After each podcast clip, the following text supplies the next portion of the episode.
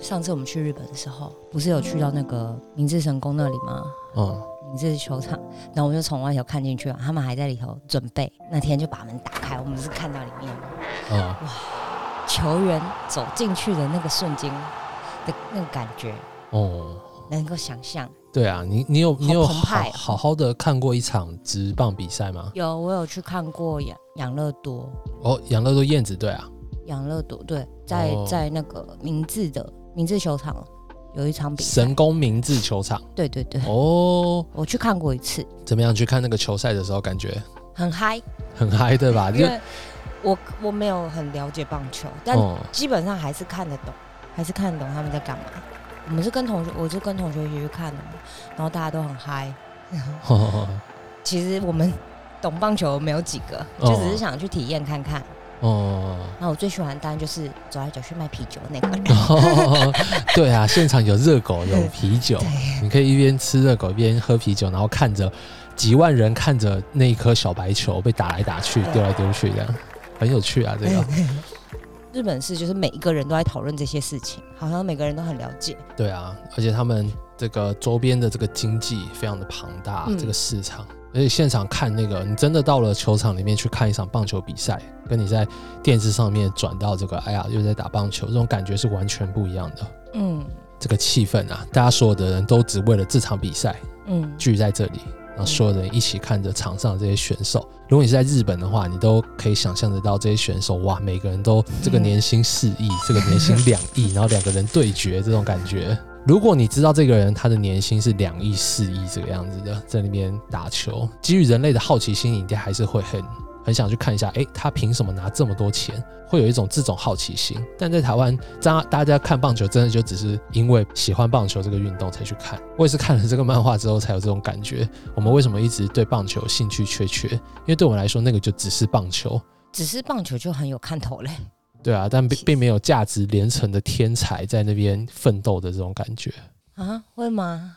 不是不那个谁啊，王建民啊，王建民，他对的确是第一个台湾破亿的棒球选手。他当时在那个纽约洋基的时候，他当时十九胜的那个时候，他拿到了大概五百万美金的年薪，然后换成台币大概就一亿多了。这是第一年的成绩吗？没有，这是他之后哦最巅峰的时候，他是两百万的底薪，然后三百万的激励奖金，就你要达到多少多少目标啊，你的业绩要达标，你才有办法拿到剩下三百万。哦，嗯，但基本上那个对王建民来说是很 OK 的啊，嗯所以大家都看作是五百万。嗯，你知道这世界上你棒球年薪最高人是谁吗？棒球年薪最高的肯定在美国大联盟啊，其中最高的换算成月薪的话，美国大联盟可以拿到八千多万月薪。你想不想看这种人打球？八千多万台币哦，一个月就可以赚八千多万台币哦，嗯，哦，好厉害哦。很厉害啊！就算是日本职棒，他们的平均年薪也有三千八百多万的日元，嗯。平均哦，嗯，换成台币的话，月薪大概平均月薪也有个八十几万台币。嗯八十几万月薪？月薪。一个月，嗯，但是台湾的职棒选手的平均月薪大概是十五点六万，好差好多哦。差太多了。就连韩国都比我们多个两倍，平均月薪的话，哇！所以在台湾打棒球真的是，就算你有跟世界好手一样的身手，你在嗯台湾可能也只能够拿到不到别人的 哇，这样算起来不到别人的你说一个月只有十五十分万，最多之一啊。也只有十五万而已哦。呃，没有，这是平均月薪，哦当然还是有可以拿嗯很高薪水的，但是都没有高到太夸张，嗯嗯嗯，没有高到像那种人家一个月可以拿八千多万台币的那种，哇就光讲薪水的这个层次就不一样了。嗯，你要光靠棒球的魅力去吸引观众的话，那话题，对啊，为什么这种程度就比别人那么普及啊？因为他们的整个我都个，没有看铃木一郎或什么什么。首先第一个，他们人口基数就比台湾多不知道多少了，人家人口日本人口基数是一亿多人啊，台湾才两千三百万。嗯球队这个其实是一门生意，嗯这个你必须要有回报才行嘛。嗯。回报来自于你的门票的收入，嗯。来自于你的周边商品，嗯然后你的嗯明星球员的那些球衣啊、嗯。手套啊这些什么周边商品，然后还有一些你呃看比赛的时候那些爆米花、那些啤酒的那些钱。哦，哦，这些零零总总的加起来是诶叔叔有说过，哦，对对对，我们叔叔 老婆不就是在台湾大联盟里面工作嘛？嗯，啊，其实棒对，可以看得出来他们这个我们的制度还是有的，嗯我们还是有发展的潜力的。嗯但我觉得现在还不是真的不是台湾职棒的一个最鼎盛的一个时期，我觉得还差得远了。嗯，感觉还有很大的发挥空间，对啊，感觉可以吸引很多人来台湾看棒球。如果台湾的选手真的哦，能我力那么我之前那个在那个环游美国的时候，我自己去到波士顿，还有去到纽约的时候，我都有特地去到他们当地的棒球队的主场。嗯波士顿是红袜队嘛，嗯，然后纽约是洋基嘛，嗯我嗯就去他们的那个棒球场嗯去体验了一下。嗯哇，真的是气氛真的是不同的。就你可以想象得到，大家比赛一开始的时候，四面八方的人聚到这个球场里面，然后所有的人都为了这一场比赛在里面欢呼，在里面叹息。这是一个跟很很难得可以跟这么多人共鸣的一个机会。嗯嗯，所以大家一直很期待这个台北的大巨蛋建成，就是希望它之后可以拿来打棒球。可以吗？可以啊，大家建好了之后，就是想说平常就给职棒来这边打比赛，这样子我们台北人人口最多的台北市民们就可以去看职棒比赛了，很期待吧？可是现在不是也是有吗？有有场现在你必须要到天母啊，要到桃园啊那种地方去看啊。台北真的室内的还是没有。离我们好近啊！对啊，就到了大巨蛋的话，我们就随时 This ball is crushed. 如果很了解棒球的这个听众，也欢迎你过来跟我们分享一下你是哪一队的球迷，让我们也感染一下那个你支持台湾职棒的这个热情。嗯不管怎么样，我觉得这个薪水，就算你要说创造话题性也好，在嗯薪水这上面本来也是我们看职棒的时候很关心的一个话题。嗯，好，甚至如果你把职棒这个当做是一个工作的话，那毕竟就是职业的棒球选手嘛，嗯对吧？那我们工作是为了什么？就是为了钱啊，不然呢？嗯，为了理想。如果你能够为了理想工作，哇，那真的太棒了。很棒，对，那很棒，我们大家都。祝福你。嗯对，那如果是我们这种死老百姓的话，我们出去工作就是为了赚钱。为五斗米折腰。对啊，你要不是你最近不是公司也不太不太顺利，但能够把你留在公司的是什么？钱，对啊，就是每个月发薪水的这个时候，这就是我现在在这里上班的意义。所以这就回到我们今天的重点了啊，啊，就跟职业棒球选手的薪水一样。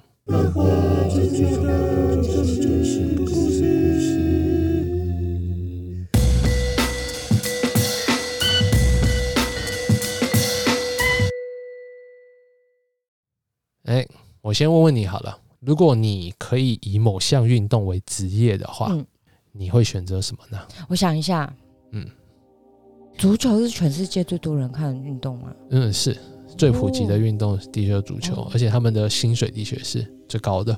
网球也很高啦，富比是刚推出排行榜，嗯然后赚最多的是那个费德勒，大概一亿多美金哦，大概三十二亿台币左右。嗯，然后 C 罗跟梅西他们也差不多快要一亿美金，哇，哇！所以他们每每个人都赚超多，好棒哦！很棒啊！用自己的那个对天啊赋热情去赚，的确是你我们就觉得这些棒球选手或者是这些运动选手，他们可以从事自己拿手的、喜欢的运动，然后还可以赚这么多钱，太棒了！梦想中的职业，对吧？嗯，哦，很想知道他们的生活到底跟我们有什么不一样。他们拿这定很大。哦，今天我们要聊的这个前进球场，它的关注点就是在选手们的薪水上面的。我觉得这概念很棒，这概念很棒，对吧？这个一开始数字永远是对的。对，没错没错，数数字是硬道理。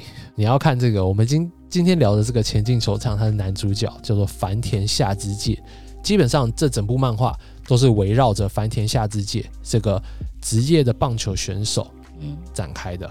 嗯、基本上就算是繁田下之介的纪录片啊，嗯啊，有点就是职棒选手的日常漫画。嗯这个繁田下之介他的他有一个特点，嗯，就是他最关心的就是薪水。他是一个年薪一千八百万日币的一个投手，嗯，日币一千八百万是多少台币？出大概生六百六百万台币左右吧，嗯嗯，粗略的估计一下，嗯六百万台币其实算是收入很高了哦，对吧？但是这个繁田夏之介，他在这本漫画当中的第一句话，第一句开头嗯。啊，跟作者见面的第一句话就说的是：“容我冒昧的提一下，我的薪水是一千八百万，嗯。我现在正准备要去上班嗯。啊。”他就打开了这个一道门，打开来是呃神宫明治球场，而且比赛正在进行之中，准备要开始了一场新的比赛。他说：“嗯你也猜到了吧？我嗯就是职业棒球选手啊，他的工作就是上场去投球。他也是一个相信数字的人，哦，对啊，他非常相信。他每天就是在看那个选手名鉴，这个名鉴上面会记载这个选手所有的资料之外，嗯还会记载一个小小的，但他最关注的就是那个小小的部分，这家伙的薪水是多少钱？没错，嗯，还可以背出整个联盟里面所有选手的薪水是多少钱嗯。啊，这个繁田夏之介，他一开始在这个漫画里面刚开始的时候，年龄是二十六岁，嗯，哦好年轻哦。对，，他是来自于那个山梨县哦，因为他这个漫画，他主要就是在围绕这个繁田夏之介这个选手，然后嗯讲述他平常是做职棒的时候要做什么事情，然后他脑袋在打比赛的时候是在想什么事情，嗯。他这么拼搏的原因是为什么？嗯嗯，所以他要表现给他的老板看，因为他要赚更多的薪水。好聪明的人呢，我觉得。很聪明啊，因为嗯。但其实场面上每一个人都是这个样子，哦真的吗？感觉职棒选手其实他们多多少少都是，除非是碰上一些真的是很天才的那种，他们真的不在乎钱的那种，也有这个漫画里面也有这种人，嗯，但是比较少，而且大部分都是在描述这个繁田下之介的内心嘛。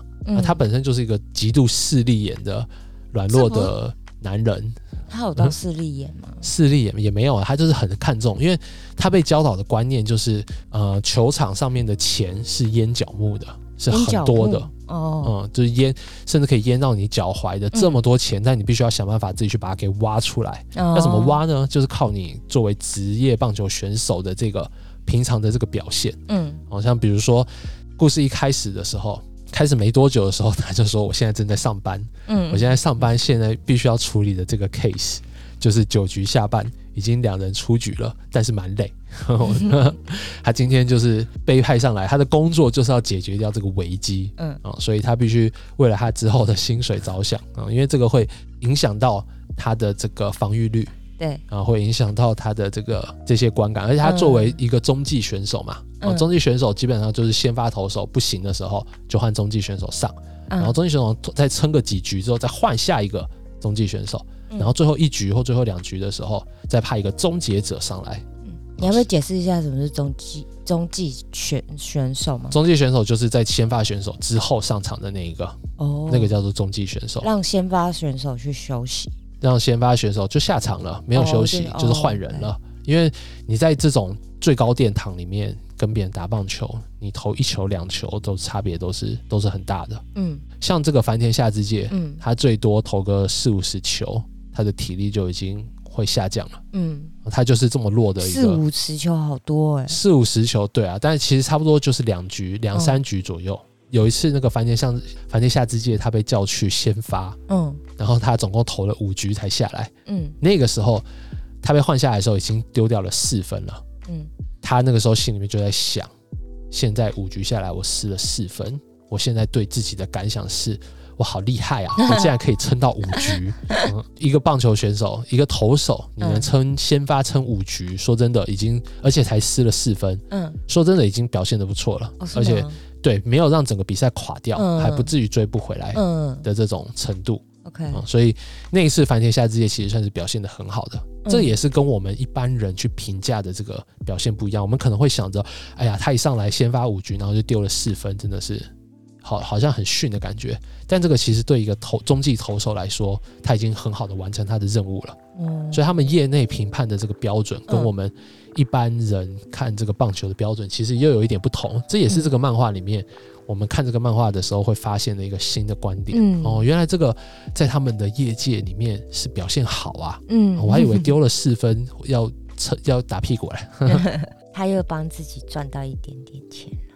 对啊，他每所以他就一直保持着这个在球场上面挖钱的这种心态嗯。在打棒球。就做对这件事加五分，对对对对对，加诶，最后的一切都是为了钱。但其实这个这个真的就是这个，我们平常看没有一个棒球漫画是这样子画的，甚至说，都是很热血、很热情的，嗯一，般的。诶，其实有一个叫做超智游戏，超自由，超智游戏是那个《Lie Again》的作者画的嗯。另外一部棒球漫画。它其实里面这个这个男主角他也是一个投手，嗯。但他最喜欢用棒球来赌博，嗯。而且他虽然说臂力不厉害，嗯。但是他因为很会骗人，所以他当投手的时候超厉害。他是走自谋型的这种投手，哦。他靠着他很普通的臂力，但是很巧妙的这种配球嗯。去欺骗打者，嗯甚至最后拥有了一个棒球队，因为他就是为了要赚钱。也有超智游戏作为一个棒球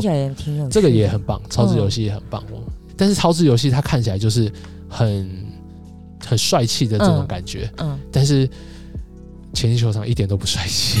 哦对，前进球场场的男主角，他到后面的时候，反正下这些才有一点点帅气。但是在这部漫画里面，他跟一般男主角最不一样的是，他太平易近人了，他感觉就是一个很普通的一个大叔，很普通的一个大哥。对对对对，甚至包括他的心态，胖胖，而且他胖胖的，对他面对比赛的这个心态，嗯。然后嗯，他拿到这个薪水。也，很老成，就是很像长辈，对很 太平易近人了这个角色。我把这个《前进球场》他看作是一部日常漫画，嗯，因为我在看他的时候的这个轻松的这个感觉，呃，再加上它里面的人物，基本上漫画里面画的都是无头身，哦，嗯，它的这个比例是有一点点可爱的，对。一点杀伤力都没有。就就算是作为一个身价四亿的棒球选手，在嗯这里面看起来也是很卡通的形象，嗯所以看起来就很轻松，没有负担。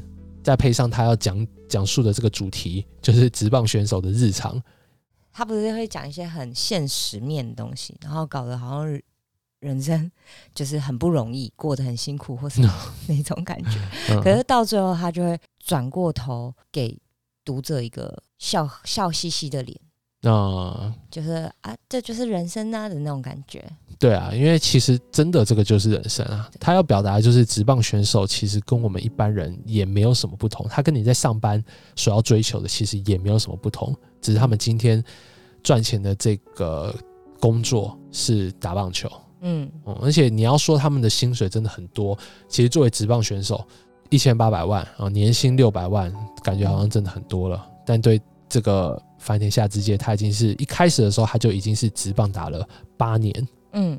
而且旁边他的学弟都已经三千多万、五千多万，甚至有的一进来签约就是一亿的这种的，也是有的。这种怪物级的人也是有的，嗯。在这种棒球的最高殿堂嗯。里头，所以他一直觉得自己赚的不够，甚至很有危机感。嗯。他也解释了，这个棒球选手其实他们这些薪水这么高，很大的一部分是因为这笔薪水也代表着退休金嗯，的意思。嗯。因为棒球选手的生命都是有限的嘛，对，有些人三十几岁体力就不行了对，有些人可以打到四十几岁，嗯。但你要打到五十岁不可能啊。嗯。我们像上班族你还可以上到六十五岁退休，对，但职棒选手基本上你不知道什么时候，甚至一个受伤，你可能就从此退役了。原本你薪水可能三四千万，到变成年薪只有一百万的，嗯比比皆是。嗯哦，在这种你必须要靠记忆来养活自己的这个、嗯这么高强度的战斗场所当中，你要想办法赚到更多的钱，对他们来说压力也是很大的。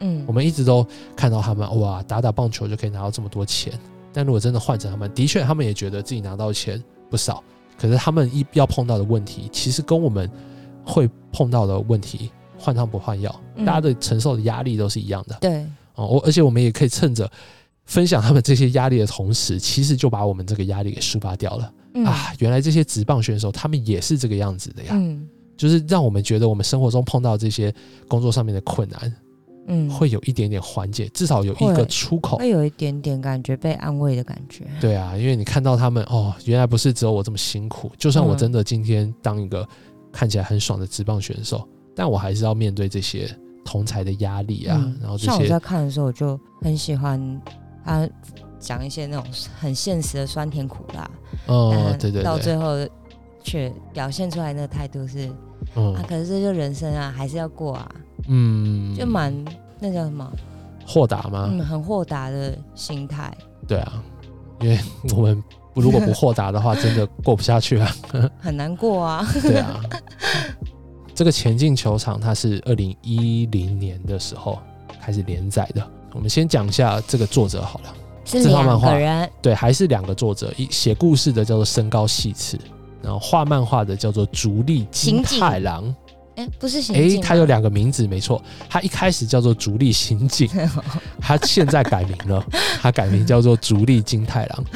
所以如果你是心境比较好的说，对啊，他之前这个漫画的 这个漫画家常，都没有在看是谁谁谁对对对，作者，他一看到哎主力刑，警，这个是但他现在改成叫主力金太郎啊，了。金太郎好无聊。不管怎么样，他都是一个，没有，我觉得都蛮有趣的。心境比较有趣刑警也蛮有趣的，他叫、呃、其实叫主力刑事啦，啊，形式对对对，呃，形竹立式形式刑事，对对对。但他从太平洋联盟篇之后就改名叫竹立金太郎了。嗯，这本《前进球场》同时都是这两个人的成名作，不管是写故事的这个身高细致也好。哎，，可是漫画没有画很好。哎这个主力金太郎一开始画的的确是不怎么样，哦，但是因为故事非常吸引人，嗯。所以我也忘记了他前面是这么鸟的。但到他后面他的画风稳定了之后，其实看起来很舒服，很对，非常舒服，就是很很圆润、很哦温顺的这种画面，嗯让你很舒服的可以去欣赏这个翻天下之界的这个故事。嗯甚至他之后围绕着这个翻天下之界的还有爱情故事，嗯然后他的老婆叫小雪，是一个居酒屋里面的一个女服务生。嗯哦，也是这个居酒屋里面的这个看板娘的这种感觉。嗯哦，那翻天下之界，他就是每次打完比赛之后，他就会一个人到这个位于银座的一个平价居酒屋里面去点一盘炸鸡炒饭。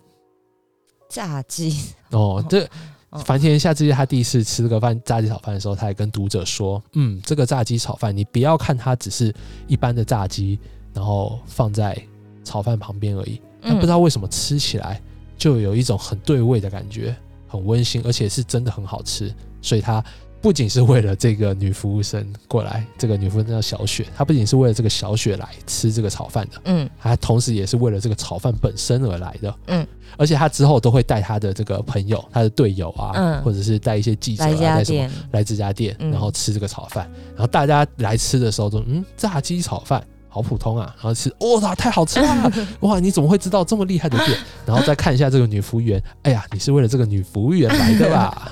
大家都讲一样的话，大家都讲一样的话这。很明显。而且我跟你讲，这个小雪她原本一开始是他们另外一队的球迷，嗯但是她一直不知道来吃饭的这个这个人是神宫史白德的梵天下之介。后来她慢慢知道了，然后才慢慢的喜欢上神宫史白德这一队，嗯甚至她后面啊、好，他跟那个梵天下之介有一段爱情的发展，也是嗯。很写实的那种感觉，多 有点是平平淡淡中看见一点点爱情这种感觉。反正它里面也是有爱情线的，嗯。然后当然也有一些同事，然后一些这个棒球里面的一些规则啊，或者是嗯。他甚至是之后要谈薪水的时候，反正夏之介他跟他的球队谈薪水的这个筹码，嗯。然后也很有趣，刚好碰上了这个艺人来看他们的比赛，嗯。然后因此闹上了这个新闻，然后甚至因为他促成了这一对绯闻男女的这种感觉，所以电视台来访问他，然后他甚至代替自己的神功 spider 谢谢大家。然后他说：“我这样子做对球队的广告效益值得你们再加我一百万的薪水。哦，所以他隔年的薪水本来是要两千五百万，嗯然后他谈到了两千六百万。哦，然后他这中间的这个，他也是鼓起了勇气跟老板，就是你去跟老板谈要加薪的这种感觉，一模一样。甚至这个，其实老板他们最后心里面也是想，就是好像很勉为其难，就觉得这家伙太放肆了。嗯但是我欣赏你的勇气，好，两千六百万我给你。嗯然后就反正下之些，他才战战兢兢的，非常感谢的走了。嗯然后，但其实老板们根本觉得，哦，其实没差没差啦，两千五百万两，千六，对啊，真的是没差。但是真是樊田夏之介他庆祝完回到家之后，他就会在那边想着啊，我这样子跟老板说话是不是不太好啊，留下了不好的印象。这些不就是社畜的、就是啊就是社畜的内心写照吗 没？错，反省一下，自己他其实就是一个社畜，他就是一个很底层的一个上班族，但是他只是因为在他工作场所是职业棒球里面，嗯。所以我们可以透过这个角色，透过他这样子讲故事的方式，去了解职业棒球选手他们的内心，他们平常会碰到问题，甚至薪水方面的、家庭方面、交友方面的、嗯。练习方面的，甚至之后这个繁田夏之介他也受伤了，他碰上了很多这个职棒选手会碰上的事情之外，他还去了美国打了一棒，打了一趟，嗯这么哦厉害、哦，超级厉害！这个漫画后面因为应该是太受欢迎了，所以作者想干嘛就干嘛。他把饭店下之界写到这个，因为对日本，因为对日本的这个薪水嗯不满意，嗯所以他就把自己先放空。他就是要报名，就是要去旅外嘛。啊，如果外国选手看上他的话，嗯可以考虑去国外打打球。对，但他这样子做的目的只是一个策略。嗯他的经纪人告诉他，你这个样子，然后再让你原本的球团加薪水给你，来逼他们，因为他们不可能真的把你放到国外去的，而且也不一定会有呃国外的球团过来看中你，对吧？尤其是在这个青黄不接的这个球季中间的时候，嗯。结果没想到真的有球团要找他，嗯。然后他就真的去美国。嗯。但是繁田夏之介他就是一个很嗯很温吞的一个人啊，嗯。这样子的人他是其实是没有什么野心的，嗯，就是 非常标准的一个，对，这个就只是想好好活着，对对，他就只是想要好好的赚到呃足够他舒服过日子的钱就可以他其实没有太大野心，没错。但是他到了美国之后，他还是必须要拿出一点表现。然后他嗯一个人在美国那边打拼，但后面没多久，这段故事就又转回到日本了。哦但这个同时也又讲到了这些旅外选手他们回到自己国家打球的时候的这个情景是怎么样的，嗯。甚至他们的心境是怎么样的。嗯。因为繁田夏之介就是他之后就变成这样子的一个选手，他去外面旅外，嗯。然后旅外的故事讲完之后，他回到日本，然后重新加入了一个武士风范的一个棒球队，武士风范，武士风范就感觉很像就是哦绝对的王者这种哦这种感觉就是联盟的霸主。那也是越走越好啊。越走越好啊，但是他嗯的要面对的这个眼界，他面对的这个局面也都越来越不一样。所以嗯随着这个繁田夏之介这个职棒选手的职业生涯的改变，嗯然后我们读者会遇到的故事也都不一样，嗯我们会遇到各个不同阶段的繁田夏之介。也因为这样子一整个套路，我们跟繁田下之介这个这个男人嗯，建立起了一个 革命的一种感情的这种感觉。我现在看到繁田下之介，我就很觉得亲切。很亲切，很棒。隔壁就是的大哥哥如果有他的周边的话，我一定会 支持他一下，因为我知道这家伙就是爱钱嘛，没问题，没问题。我买你的周边好不好？让你赚点钱。而且很可怜、很写实的一件事情是，繁田下之介他在这个漫画里面他是没有周边的，他是没有周边商品的，哦他还不够资格。哦啊？他这年薪才一千一千八百万。一开始啊，我是说后来，后来啊，后来有啦，后来慢慢有、哦有要给他出周边，所以这个也是我们可以陪着繁田夏之介一起嗯经历的一件事情，就是他终于被出了周边，作者是不是欧基桑？作者是偶机上啊，哦两个都是怎么样？看得出来大叔气很重是吗？嗯 因为这这对啦，他们两个人都算是有一点年纪的这个作家。这个足利形式他原年龄是四十岁，这个身高系是一九六三年生的，哇，五十几岁的大叔还可以写出这种。画这个作品的时候是几岁？呃，这个是足利形式三十几岁，然后身高系是四五十岁的时候画的一部作品。那两个人因为这个有了一部自己的代表作啊，而且得到了第三十七回的讲坛社的漫画赏，也是有得到奖项肯定的。甚至大家都太喜欢这个翻天下之界，嗯所以他现在也出了外传。嗯二零二零年的时候连载了这个叫《前进球场：夏之界的青春》，讲的是夏之介他年轻的时候还没有进入职棒的时候的事情。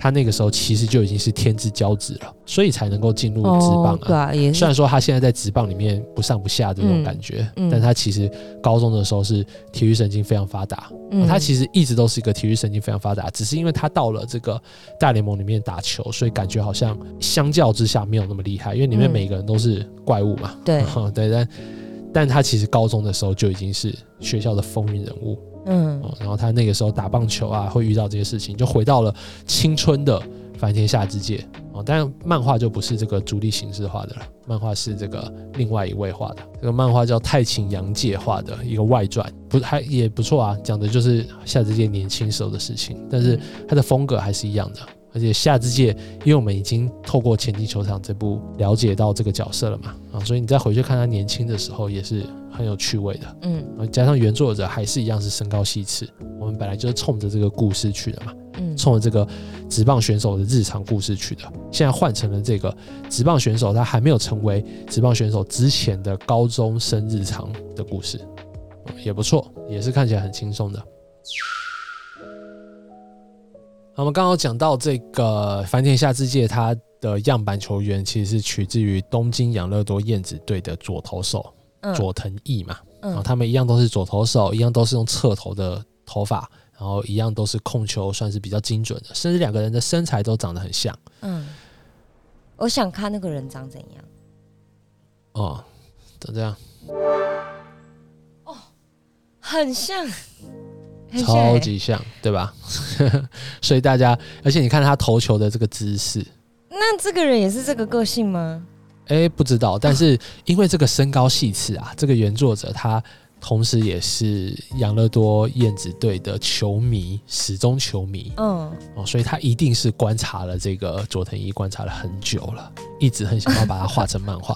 而且你知道，甚至在这个前期球场这部漫画里面，其实前期的时候有出现一个漫画家，嗯。这个漫画家他就是找上了繁田夏之介，然后跟他说：“我想要创作一部新的漫画，嗯。然后这部漫画就是以你这种中继投手为主角的棒球漫画。”嗯。但是最后这个棒球漫画没有用，因为这个里面的这个漫画家，他最后还是选择了画自己的王道故事的续集，哦就是屈服于商业，嗯就是来这样子讽刺自己。但大家都知道，里面这个漫画家其实指的就是身高细致他自己。也许他真的去找了这个佐藤义，做过呃做过原野调查，然嗯后两个人真的有过一幅漫画里面的这个交谈，嗯说不定，说不定，但是很有趣啊！你在看这个的时候，作者他就是要给你创造一种这种幻象，他用这样子的这么可爱的一个漫画的手法，然后还有追踪这个番茄夏之介这个选手的这个手法，给你虚虚实实，感觉他们在里面的这个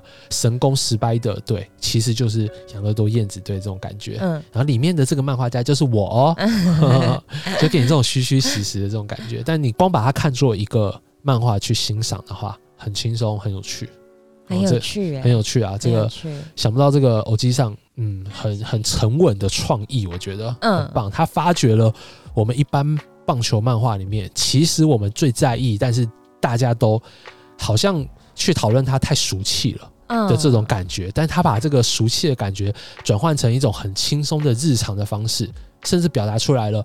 人生不就是这个样子吗？嗯你的工作跟职棒选手的工作，其实本质上面大家都是一模一样的，不是吗？对，对吧？所以这个你去思考里面这个故事要表达的这个大智慧，我觉得，嗯，非常简单，非常粗暴，但也非常美丽。嗯我很喜欢，这也是为什么你你应该知道我有多么喜欢这部漫画哦，的。你也超我喜天天在说，对啊？一天到晚都在说，对啊，那个时候我刚开始看这部漫画的时候，哇，我太兴奋了，因为我每次只要开始看的时候，我真的从这部漫画里面得到了很多力量。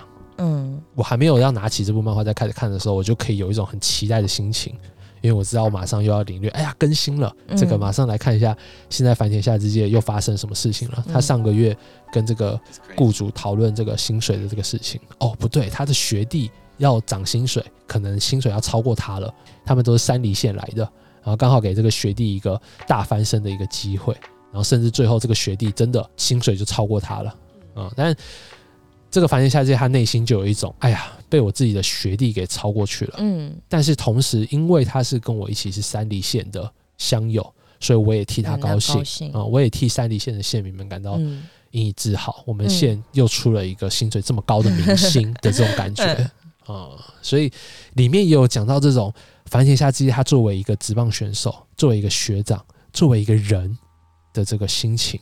嗯的这个变化。所以他虽然说讲的是很普通的日常的故事，但很多层次啊，我们能够在后面去想象的，能够把自己带入的，甚至我们作为一个知识去吸收、去了解的，哇，各个四面八方的这个资讯的那种感觉，同时又很轻松。嗯 我现在知道了很多越来越了解这个日本棒球职棒队的这种感觉。嗯我可以知道这个，我在看这个日本职棒比赛的时候，我就可以知道，如果在球场的这个观众席上面看下去的话，是这个繁田他落寞的回到了这个多西，嗯但他其实那个时候心里面说不定正在想的是，太好了，我今天的目标其实就是失两分，我今天只失了一分什么什么的，而且现在这个满垒的这个情况，我只失了两分，已经算是很棒了啊。反正我们可以更加的了解这些职棒选手他们从不同面对的角度，对对对面对比赛的时候，他们的心境是怎么样的。我我慢慢了解我自己大概最喜欢的漫画，其中一个就是日常漫画。嗯，前一雄男他就是一个很好的对你好喜欢日常哦，家里蹲，哎、其实我喜欢日常是因为这个是最写实的手法，嗯，嗯，最我觉得最接近电影的其实就是这些日常的写，实的漫画，嗯。最贴近电影的表现手法的其实就是这些日常漫画，包括我们之前看到的这个我很喜欢的这个《落水岩流落于海》，嗯，它其实也是一种形式的日常漫画，它没有什么奇幻，没有什么不可思议的事情，它里面发生的都是我们东家长李家短的这些事情。嗯。那你要讲李安、四之愈合，甚至北野武，嗯他们不就是也是在讲这些我们生活中会碰到的感情，嗯会碰到这些瞬间、这些体悟、这些什么的？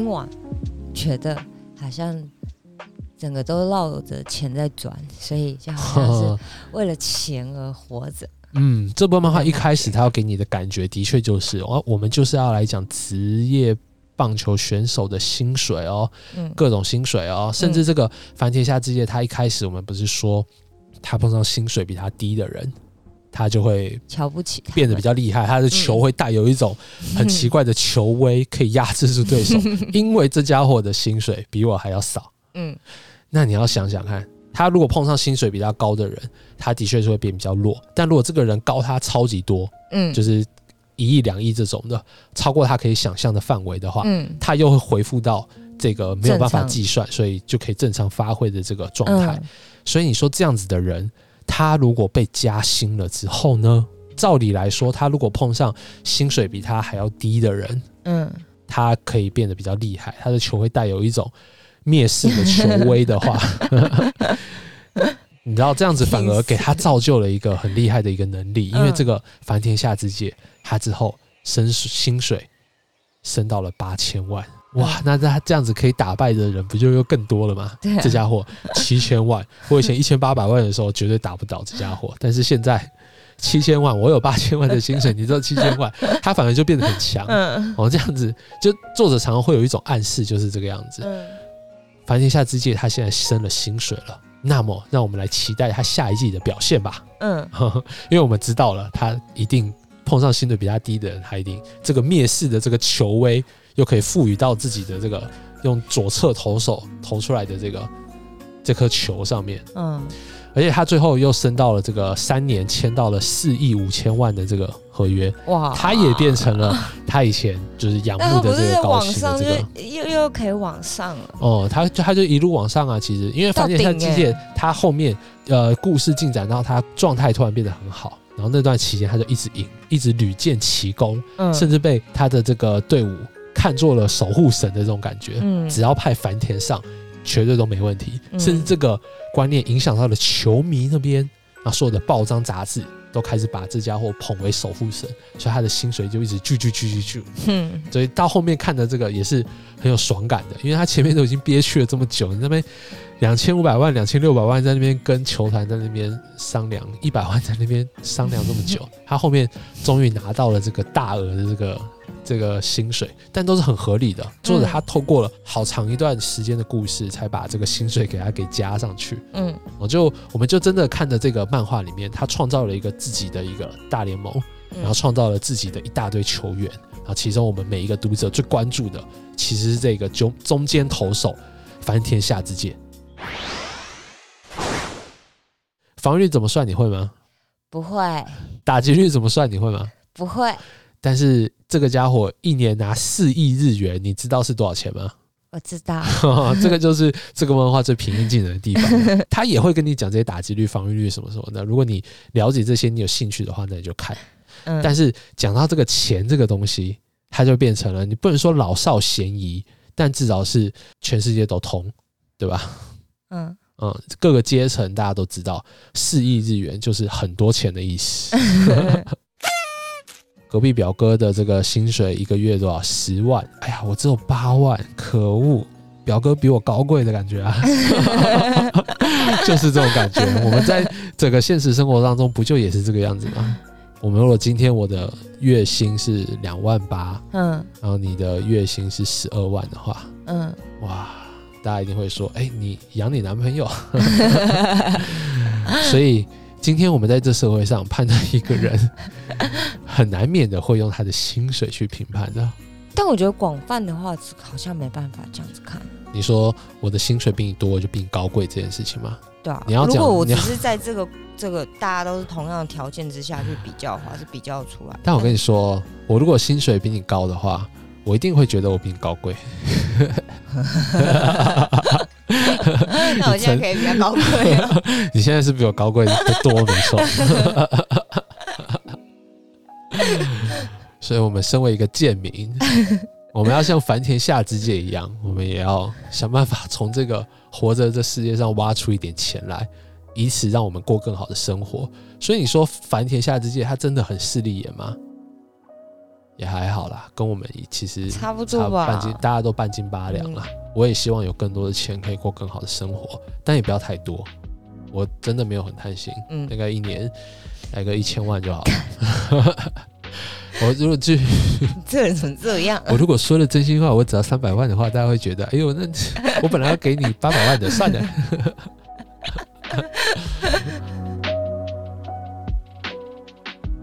到我们的那个连接里面有个喂食好地，八百万直接汇过来就可以了哇？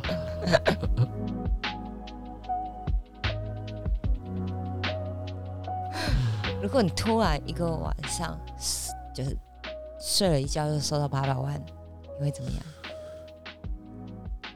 哇！不是最近有很多这种新闻吗？我肯定会先调查一下，到底我有能不能花这笔最近很。多就是那种直播，嗯他就去嗯睡觉，嗯然后早上起来就三百万，然后早上起来就一千八百万，好棒哦那种。加我的赖，我告诉你怎么怎么拿吗？呃 不行，必须要先开一个直播，然后去睡觉。哦，你说这种啊？对。哦，你说直播主被抖内，对啊，他直播睡觉被抖内，啊最近然后很多睡起来之后就三百万嗯哦，嗯，我就看到两个，要直播睡觉才行哦。可是他们都是正妹吗？还是一一男一女都有看到。哇？所以网络上有人在发钱给睡觉的人啊？对，哇塞！哦，我们今天就来直播睡觉了。诶如果睡觉起来之后就有八百万，这笔钱是我可以花的吗？不知道，就是突然冒出来。哦，突然冒出来的，我可能不太敢用。我可能会觉得，干，那这样子我里面原本的钱不就混在一起？万一他 谁把这个要回去的已时候，把我的可能很久了，就是呃，对你，你刚刚收到的，然后大概过一两个月都还在你户头里头。哎、我可能真的会去报警，因为我觉得这个 想想骗我，我很聪明的，我把这八百万给你退回去。如果你在门口就这样捡到嘞、在门口就这样捡就到的。放在我们家门口。如果是现实生活中，然后打开门就有，就那我真的不敢用，因为他如果要给我八百万的话，一定会告诉我，他不会莫名其妙放在里面，我真的不敢用。嗯要是真的拿了之后要负什么责任什么的，我不行。嗯，没关系，下面我不行，太多可能了，我不敢用。你要的话就汇到我那个啊，在在我们那个链接里面喂食好地八百万，谢谢。